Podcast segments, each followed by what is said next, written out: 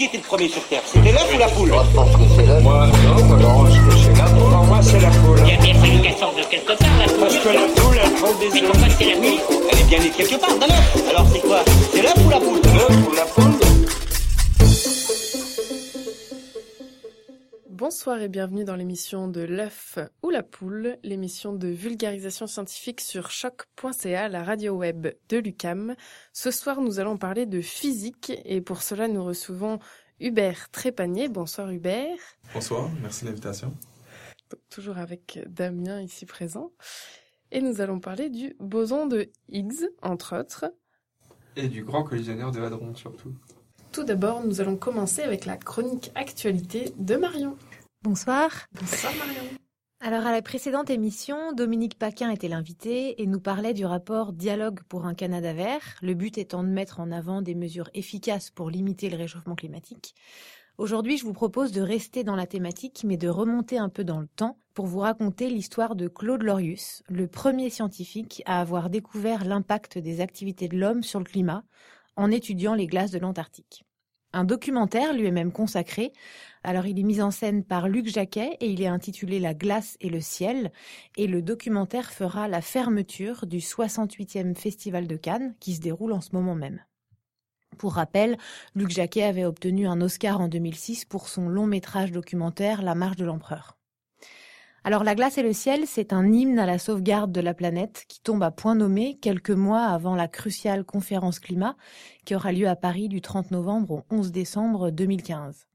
C'est en effet à partir des découvertes de Claude Lorius que le GIEC, le groupe d'experts intergouvernemental sur l'évolution du climat, s'est créé. Mais reprenons l'histoire depuis le début.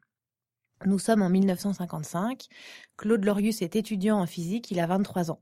Il répond à une annonce recherche jeunes étudiants pour participer aux campagnes organisées pour l'année géophysique internationale. Claude a la vingtaine, il a soif d'aventure, il signe. Alors là, ici, c'est un énorme saut dans l'inconnu. À l'époque, on connaît rien sur, sur l'An- l'Antarctique. Et c'est un peu pour ça qu'ils ont créé la- l'année géophysique internationale. Alors tout à fait, euh, tout restait à faire à cette époque-là. Et donc euh, pendant cette année, euh, 1957-58, la communauté scientifique internationale s'organise et envoie des chercheurs du monde entier pour observer les zones les plus reculées du monde et y récolter des données. Alors le 25 décembre 1956, Claude Lorius pose son premier pied euh, pour la première fois en Antarctique. Il cohabite un an avec deux autres courageux scientifiques à la station Charcot, dans 24 mètres carrés sous la glace. L'idée étant de découvrir et de mieux comprendre les conditions qui règnent sur le continent. En rentrant, Claude n'a qu'une seule idée en tête, repartir pour faire de la science. Son vœu est exaucé un an plus tard puisque notre glaciologue repart pour participer cette fois à un raid d'exploration avec des Américains, le raid Victoria. Alors sur 2500 km à travers le continent, les scientifiques vont faire des mesures et notamment prélever des carottes de glace pour étudier les différentes couches. Alors les analyses de terrain et celles effectuées de retour en France marquent une première grande découverte. La composition chimique de la neige varie en fonction de la température à laquelle elle se forme. C'est plus précisément la proportion de deutérium, un isotope d'hydrogène, l'hydrogène étant un composant de la glace H2O, qui diminue en fonction de la température où la glace s'est formée. Autrement dit, c'est l'histoire climatique de la planète qu'on trouve dans les profondeurs de l'Antarctique. Bien évidemment, les forages ont eu la cote à partir de ce moment-là. En 1965, après une journée de forage, justement, sur la base de Dumont-Durville, en Antarctique toujours, Claude Lorius et ses collègues prennent un verre de whisky histoire de se détendre.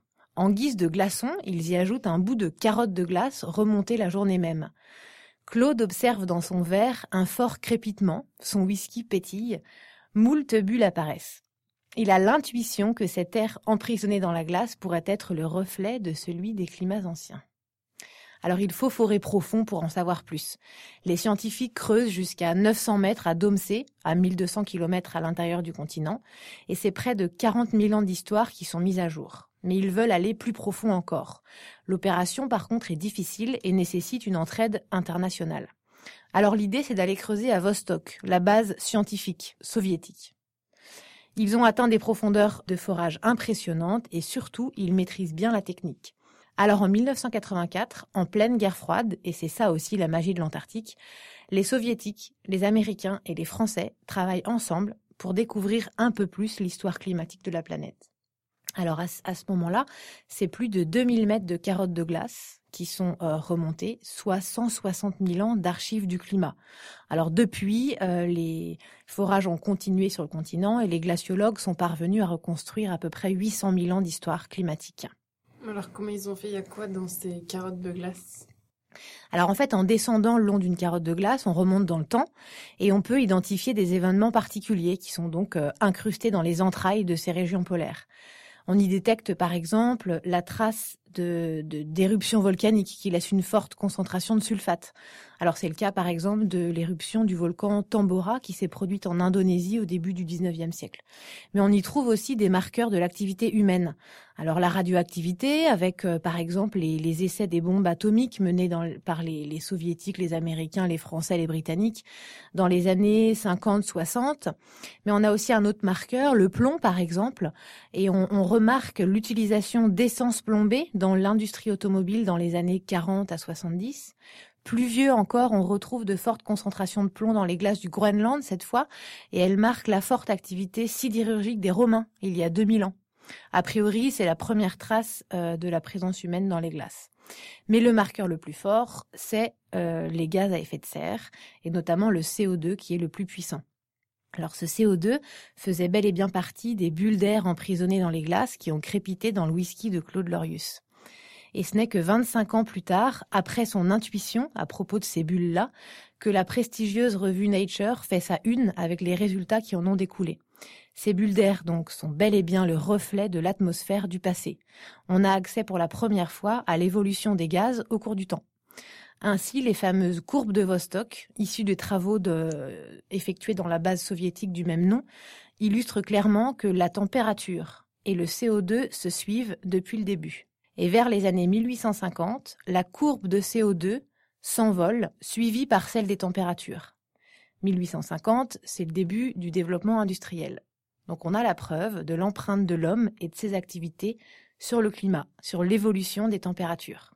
Comme je vous le disais au début, le GIEC naîtra à partir de ces recherches-là en 1988. Alors, on sait, on connaît l'impact de nos activités sur le climat et par conséquent sur la santé de la planète et de ses habitants, à poil, à plumes, à écailles ou à peau. Alors, euh, agissons. Eh ben, merci Marion pour cette euh, chronique actualité.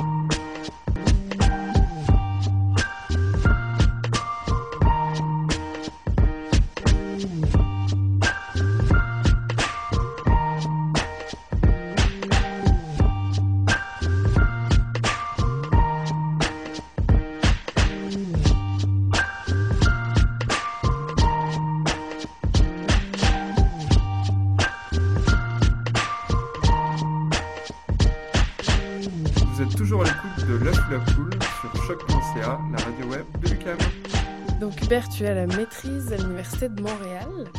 Oui, en effet. Et il n'y a pas si longtemps, tu étais euh, en Suisse, justement, euh, pas loin de ce grand collisionneur. Collisionneur, ça commence. Alors, on avait déjà parlé euh, de, du Grand Collisionneur de Hadron au début, de, au début du mois de janvier dans l'émission. C'était un des événements à suivre de l'année 2015, un des événements scientifiques à suivre de l'année 2015, Ouais. avec le redémarrage de ce Grand Collisionneur qui a servi à la découverte du boson de Higgs en 2012, son redémarrage au printemps. Donc toi, tu y étais il y a peu de temps, dans le cadre de tes travaux de recherche de maîtrise, et euh, tu as travaillé sur ce Grand Collisionneur et tu vas nous en parler un petit peu aujourd'hui. Oui, exactement. Donc, Alors, c'est quoi euh, ce mot imprononçable collisionneur? C'est quoi un Grand Collisionneur de Hadron? OK, donc, tout d'abord, euh, commençons par la fin. Euh, un hadron, qu'est-ce qu'un hadron? Donc, euh, c'est simplement un- une famille de, de particules. Donc, un, exemple de hadron, ça peut être un proton, euh, comme vous connaissez, qui forme l'atome, euh, qui forme le noyau de l'atome, en fait, ou encore un neutron. Donc, ça, c'est deux types de hadrons. Puis, au, au LHC, au Grand Collisionneur de Hadron, on va accélérer ces particules-là, ces protons-là, dans, le- dans deux grands euh, cercles. Puis, les protons vont euh, être accélérés dans le sens contraire. Donc, ensuite, ils vont se collisionner à certains points. Euh, donc, c'est pour ça C'est-à-dire qu'il y en a qu'on- un qui tourne dans le sens Ouais, des aiguilles d'une montre exactement, et un qui tourne dans le sens inverse des aiguilles. Pour être sûr qu'ils se rencontrent à un moment. pour être sûr qu'ils se rencontrent. Donc, à un moment, les faisceaux vont se croiser, puis euh, les protons vont, vont se collisionner à cet endroit-là. À ces endroits-là, on va poser en fait des détecteurs qui vont permettre de- d'analyser les, les collisions. Donc toi, tu travailles justement sur un de ces détecteurs qui s'appelle le détecteur Atlas. Ouais, ouais. Euh, c'est un acronyme Atlas, si j'ai bien suivi, qui s'appelle E Toroidal euh, LHC Apparatus. Ouais, exactement. Et euh, donc c'est un, c'est un, c'est un énorme aimant. Toroidal, c'est une En forme d'aimant. En fait, le c'est- c'est c'est pas tout à fait un aimant. En fait, c'est un c'est seulement un détecteur euh, qui est placé autour du faisceau. Donc, c'est pour ça qu'on appelle toroïde. Donc, imaginez, c'est un gros cylindre. Puis le faisceau va traverser les deux faces planes du cylindre. Puis euh, ce gros cylindre-là, c'est le détecteur en soi. Donc, le faisceau passe en son centre. Puis, il va récolter les produits de désintégration. Alors, tu nous as présenté un petit peu ce que c'était les hadrons, les collisionneurs euh, et un des détecteurs sur lesquels tu travailles. C'est quoi l'intérêt d'avoir euh, des grands appareils comme ça euh, construits pour les scientifiques? Ils les utilisent pourquoi? Ouais, en fait, donc, il y a deux, je dirais, euh, volets principaux qui motivent la, construction de ces grands appareils-là. Premièrement, ben, c'est la découverte euh, de nouvelles notions physiques, donc de nouvelles physiques. Comme par exemple le boson de Higgs qu'on a découvert, euh, c'était quelque chose, une particule qui était prédite depuis très longtemps, mais on l'avait jamais observée. Donc ça, ça permet de, de découvrir ce genre de particules-là. Sinon, ça peut servir aussi à mesurer certaines caractéristiques de particules déjà connues. Donc on, on peut découvrir des particules comme le boson de Higgs, mais on peut aussi mesurer ses caractéristiques avec ces, ces collisionneurs-là, ces détecteurs-là. Quand tu parles de caractéristiques, tu penses à quoi par exemple? Ben, par exemple, euh, donc là, le boson de Higgs, on a, on l'a découvert, on a vu qu'il y avait une masse, on, a- on est capable de mesurer sa masse, mais c'est plutôt approximatif. On a quand même une, une bonne idée, mais euh, avec euh, d'autres expériences plus précises, on va être capable dans le futur de mesurer sa masse de façon encore plus précise. Sinon, euh, mesurer ses caractéristiques quantiques, si on veut, son spin, euh, donc tous ces, ces nombres quantiques-là, ces caractéristiques euh, qui, vont, qui vont être définies donc, dans le futur. Et donc là, le pourquoi le redémarrage en ce moment du, du collisionneur, c'est vous cherchez quoi finalement maintenant? Ouais, en fait, là, c'est ça. Euh, le, le LHC, quand on a découvert le boson de Higgs, les, les, les protons avaient une certaine énergie. Puis là, on a seulement augmenté cette énergie-là. Donc, Tout ce- cet arrêt-là a servi à augmenter l'énergie et aussi à implanter de nouveaux types de détecteurs, entre autres dans le détecteur Atlas. Puis là, avec ce- cette augmentation en énergie-là, on va être capable d'aller, euh, ben, on espère en fait découvrir de nouvelles particules plus massives. Parce que selon la loi d'Einstein, la célèbre, la célèbre loi euh, E égale MC2, donc si on a, euh, si on veut en fait découvrir des particules plus massives, on doit avoir une énergie plus grande. Donc c'est pour ça, c'est simplement pour ça qu'on veut faire collisionner des protons à plus grande énergie. Donc il était en travaux pendant tout ce temps-là pour euh, augmenter Ouais, l'énergie, de- augmenter l'énergie. la vitesse de rotation des protons dans le cercle Ouais. pour qu'ils se collisionnent à plus grande. Euh, Puis aussi, bon, si on augmente l'énergie, il faut aussi tout calibrer le reste euh, du détecteur, du, de l'accélérateur. Donc, tout doit, tout doit fonctionner ensemble. Donc, c'est pour ça aussi euh, que ça prenait beaucoup de temps. Il fallait organiser tout ce, cet assemblage-là de, de détecteurs. Et les particules auxquelles vous vous attendez, elles feraient partie de, de je sais pas si ça va être correct de dire ça, mais de quelle famille ou de quel type de, de physique euh? Ouais, en fait, euh, donc ce qu'on cherche, c'est de la nouvelle physique. Donc c'est des choses, on cherche à expliquer euh, ou à, à découvrir en fait des particules qui proviennent de modèles théoriques qui ont Mhm. été prédits pour répondre à certaines questions, comme par exemple la matière sombre. Donc, il y a des modèles qui existent, mais seulement sur papier.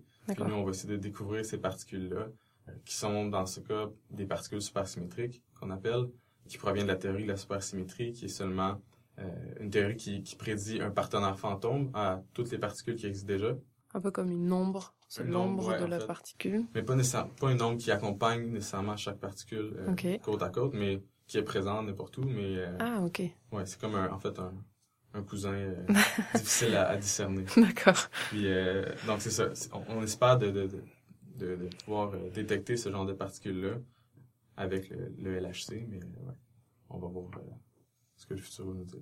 Ce que j'avais, ce que j'ai lu sur le site du CERN sur Internet, c'était pour, pour expliquer un peu cette histoire de supersymétrie. Et tu m'arrêtes si, Ouais, je, ouais. si je dis n'importe quoi. L'idée a germé en fait à- en- dans les années 30 avec euh, l'équation d'un physicien anglais qui s'appelle euh, Paul Dirac, si je me souviens bien Ouais, ouais. qui a, qui, donc a produit une, équation physique, on va pas la décrire ici, mais qui, euh, qui peut se résoudre de la même manière qu'on résout les puissances carrées. C'est-à-dire qu'un x au carré égale 4, ça peut être, la réponse peut être plus 2 ou moins 2. Dans les deux cas, l'équation est vraie. Et donc, intuitivement, on, on, on, attribue une valeur positive à toutes les euh, particules qu'on découvrait ou qu'on Ouais. imaginait.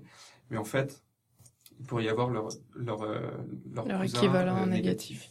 donc c'est ça, c'est ça que tu cherches, Ouais, par ouais, exemple toi dans le cadre de ta maîtrise à, à mettre en C'est une évidence. bonne analogie, ouais, en effet. C'est une des, des motivations pour la supersymétrie, en, en fait, c'est que ça permettrait d'unifier trois des, des quatre grandes forces euh, de l'univers, des quatre grandes interactions. Euh, donc, ces quatre interactions-là sont euh, l'interaction électromagnétique, donc tout ce qui est force électrique, force magnétique. Euh, c'est responsable des phénomènes de la vie de tous les jours, en fait. Tout ce qui est lumière, euh, cohésion des atomes, tout ça, c'est la force électromagnétique.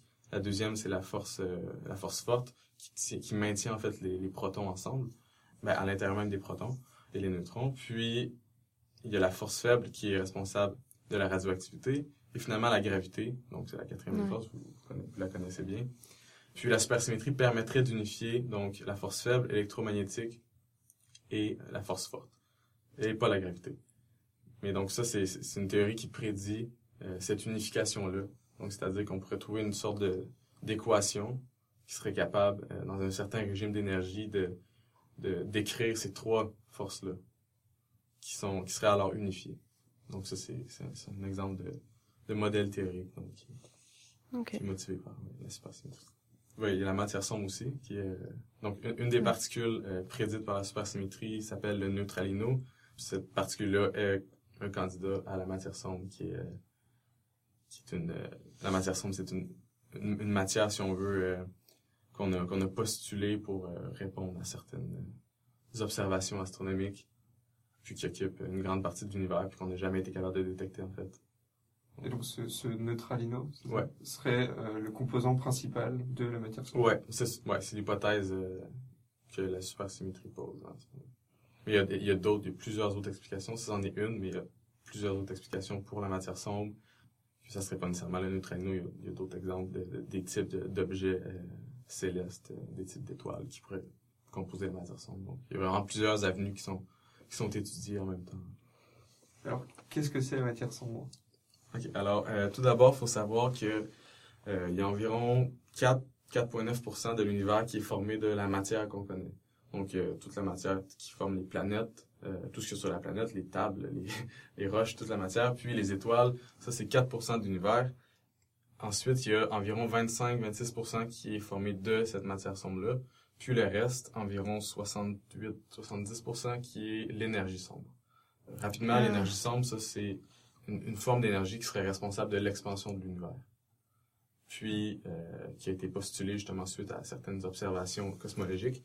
Puis la matière sombre, tant qu'à elle, c'est plutôt euh, une matière, en fait, hypothétique, qui a été amenée aussi pour des, expliquer des observations astrophysiques. Par exemple, la, la, la courbure, en fait, de rotation des galaxies. Donc ça, c'est une observation qui nous a permis de, de trouver la, la matière sombre parce que la vitesse des la vitesse des étoiles dans les galaxies est supposée diminuer plus on s'éloigne du centre. Ok. La Mais vitesse de rotation. ouais, la vitesse de rotation des étoiles, exact, est, est supposée diminuer. Mais les, astrophysiciens ont, mesuré que les étoiles qui étaient très loin du centre avaient la même vitesse en fait que les étoiles proches. Donc la vitesse restait constante plutôt que de diminuer. Puis pour euh, en fait, ils ont essayé de trouver une explication à ça. Puis un type d'explication possible, c'était justement la présence de matière autour de la galaxie, comme un genre de halo, qui, fait que la galaxie, la, sa taille effective, en fait, serait plus grande que ce qu'on voit. Donc, ça veut dire que la vitesse, si vous voulez, des, des étoiles, qui est supposée être plus faible, ben, en fait, elle serait, elle serait la bonne vitesse. Parce que l'étoile ne serait pas vraiment à la bordure de la galaxie. Elle est pas Parce si loin fait qu'on qu'il y a de la matière à l'extérieur. Cette matière-là, qu'on n'est pas capable de mesurer, on l'a appelée la matière sombre, parce que justement, elle, n'interagit pas, elle absorbe pas de lumière, elle émet pas de lumière, donc c'est pour ça qu'on l'a qu'on l'a appelée sombre ou, ou noire.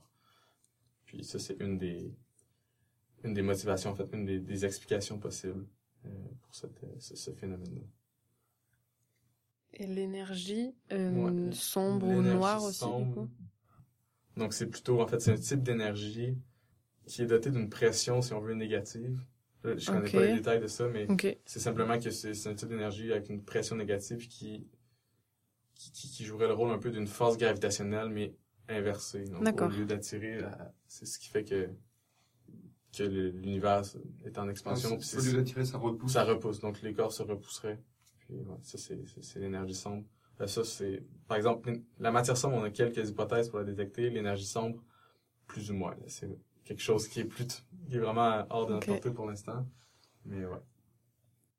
J'ai peut-être une question générale, mais en Oui. ce moment dans le monde, euh, c'est seulement ce grand collisionneur qui permet de caractériser ces différentes euh, particules du coup. Parce que c'est des conditions, on l'a pas redit ce soir, mais euh, peut-être pour parler de l'appareil en général, c'est des conditions bien spéciales. Tu, tu nous disais tan- tantôt avant l'émission qu'il faut que ça soit très froid. On l'avait dit en janvier, je pense, mais à l'intérieur, c'est aux environs de moins 280 degrés. Et il faut Ouais. que ça soit dans des conditions de vide ouais. euh, plus que... Plus vite que l'espace, ouais. Ok. Puis euh, plus froid que l'espace aussi. Euh, donc ouais, en fait, c'est euh, la plus grosse expérience comme ça dans le monde qui existe en ce moment. Il y en a existé d'autres par le passé, partout dans le monde, aux États-Unis ou en Europe ailleurs. Mais celle-là, c'est vraiment la plus grosse en ce moment. Puis c'est vraiment une collaboration mondiale. Donc il y a plusieurs détecteurs sur le même accélérateur. Puis chaque collaboration travaille sur un détecteur. Euh, nous, le Canada, on fait partie du- de, la collaboration Atlas, qui regroupe euh, plusieurs autres pays. donc, ouais. Donc ce détecteur, c'est un peu comme une, j'allais dire une caméra de vidéosurveillance En fait, qui, qui Ouais. surveille quand il y a une collision entre deux particules et il, il surveille quoi exactement en fait c'est comme une belle façon de le dire, c'est comme un appareil photo directement, mais en trois dimensions. Ah ok. Donc, ça prend une photo en trois dimensions. Donc, avec ça, on est capable de calculer la trajectoire des particules. On est capable de voir euh, leur vitesse, leur énergie. Parce que à chaque fois qu'il y a des, des collisions de protons, ça crée des particules. Puis la trace laissée par, par ces particules-là va être enregistrée. Donc, nous, après ça, on peut étudier ces traces-là. Puis euh, déterminer quel type de particules a été produite. Est-ce qu'on est pourrait euh, rentrer un peu plus dans le fonctionnement du, Ouais. du grand collisionneur de Certainement. T'as as commencé à dire pas mal de choses euh, au départ. Donc c'est un grand cercle dans lequel Mhm. on va faire tourner des, des, des protons, des hadrons euh, en sens contraire pour les faire Ouais. se, ren- se rencontrer et se collisionner. Tu vas prendre une photo de ça avec le détecteur sur lequel tu travailles, le détecteur Atlas. Tout ça c'est très froid, c'est très vide. Et euh, qui est, donc c'est c'est c'est quoi le la- l'intérêt de faire se collisionner ces hadrons Quand tu prends cette photo, qu'est-ce que tu cherches à visualiser et pourquoi tu pourrais pas le visualiser autrement? OK. Euh, mais en fait, peut-être, si vous voulez décrire rapidement comment les protons sont accélérés dans le LHC. Donc, il y a plusieurs stages d'accélération, euh, premièrement. Euh, ça dure environ 20 minutes, tout ce, ce- ce stage d'accélération-là. Donc, ça, ouais, ça part d'un petit accélérateur, puis ça va dans un plus gros, un plus gros, un plus gros, puis ça finit dans le l'énorme LHC, qui est euh, de circonférence de 27 km. Puis, donc, ça- après 20 minutes, ils vont avoir atteint une énergie de 7, les protons vont avoir atteint une énergie de 7 téraélectronvolts. Téraélectronvolts, c'est, euh, en fait, 7 téraélectronvolts, c'est 7000 millions, euh, Ouf. 7000 milliards, pardon, d'électronvolts. Puis, un électronvolt, c'est l'énergie, au fond, qu'un électron... C'est associé à... C'est simplement une, une mesure d'énergie, une unité d'énergie qui est associée à l'énergie d'un électron lorsqu'il est accéléré par un, un potentiel d'un électron, d'un volt, pardon. Ok. Donc, les protons vont avoir une vitesse près de, près de la vitesse de la lumière. Ils vont aller à 99.999 euh, avec 6 fois le, chiffre 9 euh, après la virgule à la vitesse de la lumière. Ça fait qu'ils vont parcourir environ la circonférence euh, 11 000 fois par seconde. Oh. Donc, c'est vraiment rapide. Puis donc, c'est- cette distance-là, toute la distance qu'ils parcourent jusqu'à temps d'atteindre cette énergie-là, c'est plus grand que la distance entre la Terre et le Soleil. En fait, l'aller-retour même. Donc, tellement qu'ils vont vite, puis tellement qu'ils... Ok. C'est long. Donc, c'est- c'est c'est vraiment extrêmement rapide. C'est énorme. Ouais. C'est une distance énorme. Donc, c'est ça. Les protons vont être accélérés comme ça, puis euh, ils vont se collisionner à 7 téraélectronvolts. Puis je sais pas si, pour vous, vous avez une idée c'est quoi comme ordre de grandeur 7 téraélectronvolts. Pas du tout, non. On peut comparer ça, en fait. C'est- drôle, mais on compare ça à l'énergie d'un moustique au vol. Donc, ça, c'est l'énergie d'un proton de 7 téraélectronvolts, c'est équivalent à un moustique au vol. Ok. Les battements d'ailes du moustique. Ben, quand, en fait, l'énergie cinétique, quand il vole à 20 cm par seconde, par exemple. Mais euh, ce qu'il faut savoir, c'est que dans ce qu'on accélère, c'est pas des, des protons individuels, ça va être des paquets de protons. D'accord. Donc, ça va être des paquets tout serrés de, de, de protons. Euh, il y a 2800 paquets qui tournent un à la suite de l'autre dans l'anneau. Et dans chaque paquet, il y a de l'ordre de 100 milliards de protons. Ok. Donc, si, donc, c'est pas juste un moustique. c'est beaucoup de moustiques. Puis, euh, en fait, si on, si on, si on calcule l'énergie d'un paquet, ça correspond à euh, une, une moto, en fait, qui va à 150 km h Donc, ça veut dire que si vous faites frapper par un paquet, ben, c'est comme si vous faites frapper par une moto à Ah ouais. à 150 km h Ok. Puis, Ah oui, il y a donc ça se 2800 paquets désintègre. Qui font chacun 11 000 tours par seconde. Donc, c'est pas une bonne idée de se mettre la main. Donc ces faisceaux ils tournent et après ils vont se collisionner. Ouais. Pourquoi les faire se collisionner? En, en se collisionnant à l'intérieur des protons. Donc les protons sont, sont formés de, de quarks et de gluons. Donc c'est des ce sont pas des particules élémentaires parce qu'ils sont formés de, plus petites particules. Et ces quarks-là, ces gluons-là, c'est eux qui vont se foncer dedans. Quand les, quand les- c'est eux qui vont se, collisionner lorsque les protons vont, vont entrer en interaction. Puis ensuite, ces, ces quarks-là et ces gluons-là vont se collisionner et se désintégrer en d'autres particules. Puis, par exemple, ils peuvent se désintégrer en boson de Higgs. Puis ce boson de Higgs-là peut ensuite se désintégrer en une paire d'autres particules. Puis c'est ces produits-là du boson de Higgs qu'on va détecter. C'est oui, c'est le produit, Produit de désintégration, collision, ouais, exactement. Et donc ça, ça permet éventuellement de visualiser de nouvelles particules que, que Ouais. vous n'auriez pas pu voir en fait. Ouais, en fait, ben, c'est ça. On va pas nécessairement euh, détecter directement les, les particules supersymétriques, ou, mais on va vraiment détecter plutôt leurs produits, puis on va être capable de reconstruire ces particules-là avec des, principes d'analyse, puis on va pouvoir savoir que, étant donné que telle particule a été produite, ben, ça veut dire que à la base, c'était une particule supersymétrique ou un boson de Higgs. Tout un processus de, de reconstruction. Alors là, du coup, on entend bien vous accélérer ces particules pour qu'elles puissent se rencontrer. Mais alors, dans la vraie vie, est-ce que elles vont se rencontrer avec cette même vitesse? Dans la vraie vie, je m'entends, c'est à l'extérieur de l'accélérateur. Est-ce qu'elles vont se rencontrer avec cette même vitesse? Et sinon, du coup, est-ce que ces particules existent à l'extérieur? Est-ce que vous êtes sûr de ça. Ben, en fait, non, c'est ça. C'est, des, co- des, des conditions vraiment extrêmes qui vont pas nécessairement se produire sur Terre. En fait, peut-être qu'ils vont se produire dans des étoiles supernovas extrêmement chaudes. Mais ces, ces particules-là euh, vont vraiment juste être produites au LHC. Puis, il faut savoir qu'ils se désintègrent vraiment, vraiment rapidement. Puis, ils sont vraiment difficiles à détecter. Donc, c'est pour ça que on n'a pas réussi à les détecter à date. Et c'est pour ces raisons-là, on n'était pas assez avancé technologiquement pour pouvoir les détecter. Ouais. Parce que le froid, tu disais, ça, ça permet de les figer un peu, c'est ça? Ben, le, le froid, en fait, le, fro- le, le froid et le vide dans le, tuyau, si vous voulez, qui, dans lequel les protons circulent, ça sert à, à pas avoir de, de perturbation du. De perturbation quelconque Ah, ok, ok, extérieure. De particules parasites qui viendraient brouiller les pistes. Par exemple, euh, les particules dans l'air. Ok. Et alors toi, ton travail de maîtrise, ça porte sur quoi exactement? Ouais. Donc, euh, moi, en fait, je travaille sur euh, la supersymétrie. Donc, euh, c'est la théorie que j'ai parlé tantôt. Puis je fais un travail d'analyse de données. Donc, moi, je vais pas nécessairement aller euh, calibrer les détecteurs, mais je vais plutôt me servir des données qui sortent du détecteur. Puis, euh, je vais les analyser avec euh, des, des gros ordinateurs de calcul, puis des programmes pour essayer de faire sortir des tendances, de pouvoir euh, détecter justement des particules. Donc, détecter un signal. Là, vous êtes combien dans l'équipe à Montréal à travailler là-dessus? On est euh, une dizaine dans le groupe, je dirais. Ok. Donc, il y a trois professeurs à Montréal qui travaillent dans la collaboration Atlas. Euh, il y en a un professeur que lui, il est plus du côté calibration et création des détecteurs, si vous voulez. Ça, il va utiliser la technologie à l'Université de Montréal pour créer une partie vraiment des détecteurs qui vont aller à Atlas. Ok. Ou les tester, du moins. Ok. Ça, c'est un professeur. Puis les deux autres professeurs, dont le mien, euh, ils travaillent plus sur euh, l'analyse vraiment des données. Ok. Il y a aussi d'autres programmes. Ah oui, oui. Il y a Picasso, tu m'avais dit. Oui, il y a d'autres programmes de, physique des particules, ouais, c'est ça. Donc, moi, j'ai décrit plutôt le, le groupe Atlas. On travaille vraiment sur l'expérience Atlas, sur le- l'expérience de collision de particules. Euh, mais il y a d'autres expériences, comme par exemple euh, celle de Picasso, euh, qui s'appelle maintenant Pico, Ok. qui, eux, essaient de détecter directement la matière sombre. Juste la matière sombre.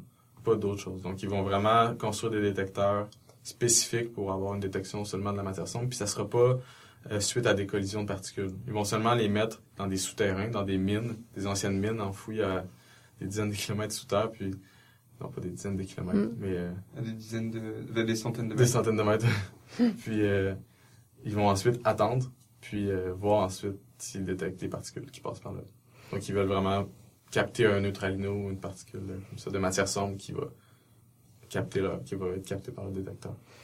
Puis sinon il y a des, le groupe euh, de la physique théorique, eux vont plus élaborer des modèles théoriques. Et après, sur place, là, donc comme on disait en introduction, tu étais en Suisse euh, bah là, là, ces dernières semaines. Sur place, là, combien de personnes qui, qui travaillent euh, au quotidien sur ce collision... collisionnaire je- Fin d'émission, j'y arriverai toujours pas. Oui, en fait, euh, c'est vraiment énorme. Là. Euh, Le nombre exact, je pourrais pas dire, mais c'est plusieurs milliers. Oh, ok. C'est ouais, vraiment énorme. une Plusieurs milliers de personnes qui travaillent sur le site même. ok. Euh, mais il faut savoir que c'est un site énorme euh, qui, qui plusieurs de, plusieurs dizaines de bâtiments. Donc, c'est pas c'est pas seulement du travail euh, physique dans le fond, dans le sens où il y a des gens qui sont là pour gérer euh, l'administration, les immeubles, tout ça. Donc, il y a beaucoup de travailleurs pour ça. Euh, mais sinon, par exemple, dans la collaboration Atlas comme telle, à travers le monde, c'est quelque chose comme 3000 physiciens ah répartis dans, dans, dans plusieurs universités, dans des, une centaine peut-être d'universités à travers le monde. Et tu disais, toi, tu étais sur place, c'est ça en tant que physicien, mais il faut bien sûr des ingénieurs si des fois il y a un problème, faut, il faut tout type de métier Ouais, ouais, pour s'assurer que... Il y a de tout, il y a toutes les professions là-bas, puis euh, les physiciens vont, vont, vont s'assurer en fait que, que, que le, le principe fonctionne, puis ils vont donner la marche à suivre à ceux qui vont aller ensuite euh, régler manuellement, si vous voulez, les, les détecteurs, les accélérateurs. J'ai encore une interrogation parce que les détecteurs, tu dis vous vous espérez détecter telle ou telle particule ou ceux qui travaillent sur la matière sombre par exemple, mais vu que vous les avez jamais détectés, comment vous savez comment créer un détecteur pour quelque chose? Tu vois ce que je veux dire? Vous savez pas à quoi vous attendre et du coup tu crées un détecteur en espérant que tu vas détecter quelque chose, mais il a fallu le paramétrer ce Mais en détecteur. fait, ouais, c'est que les théories, par exemple, de la supersymétrie existent depuis longtemps. Mhm. Puis ça, c'est c'est des théories qui prédisent euh, la désintégration, par exemple, de certaines particules Ah. Donc, nous, ce qu'on a, on a des modèles. Moi, je travaille sur un modèle euh, qui est la production de deux types de particules supersymétriques. Puis, je connais, en fait, les désintégrations de ces particules-là. Je sais que ça va donner tel type, puis ensuite, ça- ces deux types-là vont se désintégrer encore, puis au final, ça va donner, euh, par exemple, deux électrons. Donc, je- deux électrons plus des neutrinos, puis euh, de telle énergie, puis donc on est capable de cibler vraiment Ah, euh, avec ces modèles-là, mais, mais c'est tout basé ouais, sur des modèles euh, sur des modèles préalablement établis. Donc on sait un peu ce qu'on cherche, mais c'est possible aussi qu'on trouve rien. Oui, oui, ça, c'est toujours, Ouais. ouais, ça Parce que c'est. nos, nos détecteurs sont faits pour mesurer des choses, des, des, des particules qui existent puis qu'on connaît. Comme la matière sombre, justement, pourquoi on l'a pas détecté, on l'a jamais vu, c'est qu'elle interagit presque pas avec, avec euh, Ce qu'on connaît pour l'instant, ouais. Ok. Mais quand on va la découvrir, peut-être qu'on va être capable, je sais pas, d'inventer un nou- nouveau type de détection qui va permettre de la détecter comme directement. Ouais. Ok. Mais pour l'instant, on ne sait pas. Donc, on- Il faut être capable de les visualiser une première fois d'abord. Ouais, ouais, si on veut. Mais Ah, encore là, c'est c'est- c'est- c'est- c'est un peu euh, des fabulations parce qu'on ne sait pas la matière sombre, euh. Qu'est-ce que ça va être? Peut-être qu'en fait, on sera jamais capable de le détecter directement. Peut-être même que, euh, en fait, les expériences vont, vont juste rien trouver. Puis on va devoir s'orienter vers, euh, vers autre chose, vers une autre explication pour cette matière sombre-là. Ah, c'est génial. En ce moment, est-ce que les expériences ont déjà recommencé? Est-ce qu'elles continuent maintenant? Ouais, ouais, Tu- ouais. On peut prévoir une, une découverte de matière sombre dans l'année à venir? Ah, ben, peut-être, peut-être. En fait, euh, donc c'est ça, le, les premiers faisceaux ont été, euh, ont circulé dans le LHC, je crois que c'était en avril dernier, donc euh, le, le dimanche de Pâques, je pense. D'accord. Première journée que les faisceaux ont, ont circulé, sans collision, seulement les faire circuler. Puis les premières collisions sont arrivées euh, la semaine passée. Et pendant combien de temps ça va tourner, là, maintenant le, le grand collisionneur? Donc là, on prévoit en fait euh, prendre les, les premières mesures vraiment physiques cet été. Puis il va tourner pendant tout l'été, puis ensuite pendant environ un an, je dirais. En fait, là, on va le faire tourner pour avoir une énergie de pas tout de suite de 7 TeV. On va y aller à 6.5 TeV chaque proton, donc un total de 13 à la collision. Puis si, si tout va bien, on va ensuite essayer de l'augmenter à 14 euh, Ok. pour euh, la suite du programme qui devrait se terminer en 2018, peut-être, 17. J'ai une dernière question pour toi. Euh, plutôt l'œuf ou la poule? Euh, je dirais l'œuf.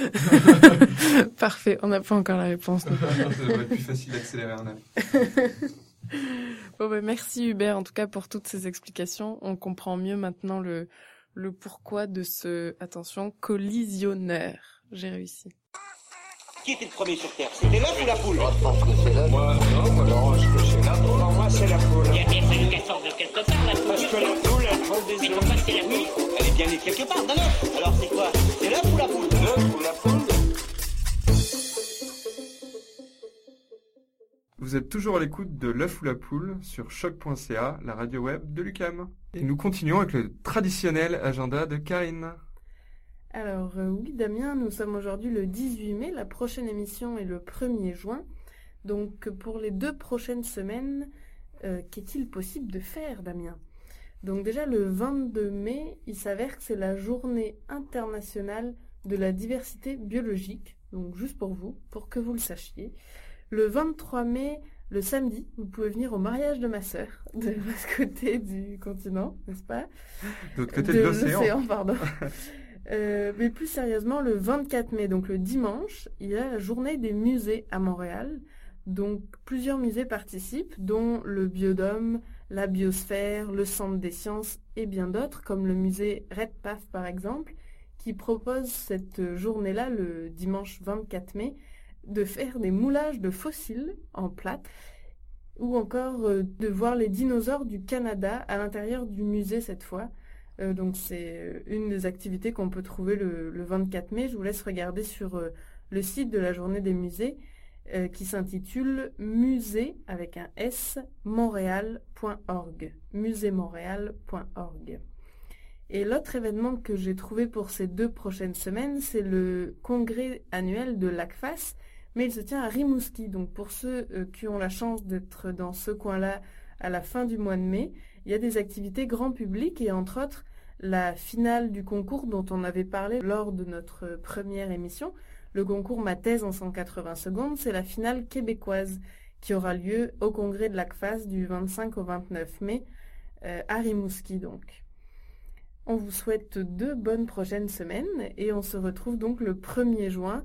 Euh, vous l'aurez compris, je serai euh, de l'autre bord de l'océan, mais je ferai des interventions par téléphone peut-être. Peut-être. Et en attendant, vous pouvez toujours nous suivre sur notre compte Twitter ou sur notre page Facebook. À bientôt. Bonne soirée.